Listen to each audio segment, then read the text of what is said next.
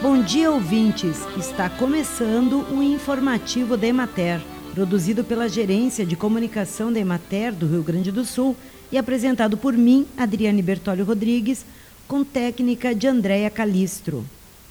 Começa na sexta-feira, dia 19, em Sarandi, e vai até domingo, dia 21, a 16ª Feira da Uva e da Agroindústria Familiar.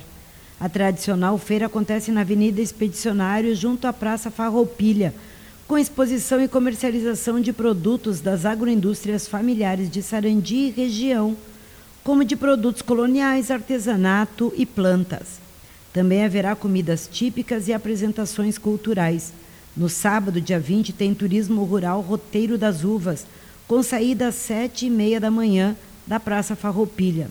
No percurso, visita propriedades rurais de viticultura, passeio de dindim e piquenique embaixo do Parreiral Inscrições na Emater de Sarandi pelo telefone 54 3361 1089.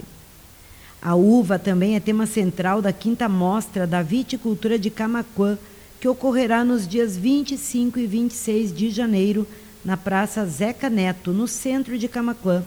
Esta é a quinta edição desse evento organizado pela Associação dos Fruticultores de Camaquã e conta com o apoio do Escritório Municipal da Emater desde a primeira edição, sendo esta uma das principais ações voltadas à diversificação de atividades no município, através da fruticultura e do turismo rural.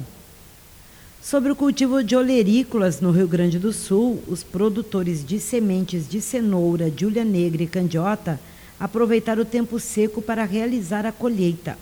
As expectativas de produtividade da cenoura foram confirmadas e ficaram abaixo da média histórica do cultivo, sendo possível apenas cobrir os custos de produção na maior parte das lavouras devido às chuvas excessivas durante o ciclo de desenvolvimento. Na fronteira oeste, em Alegrete, a produção de alface, de rúcula, couve e de espinafre, tanto cultivados a campo quanto em ambiente protegido, apresentaram melhora em seu desenvolvimento, em razão da sequência de dias ensolarados e dos tratos culturais que foram efetivos para o controle das doenças fúngicas observadas em dezembro.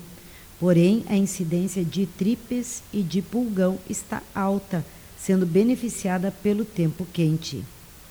E é isso. Por hoje vamos ficando por aqui. Amanhã voltaremos com mais um informativo de Mater. Até lá!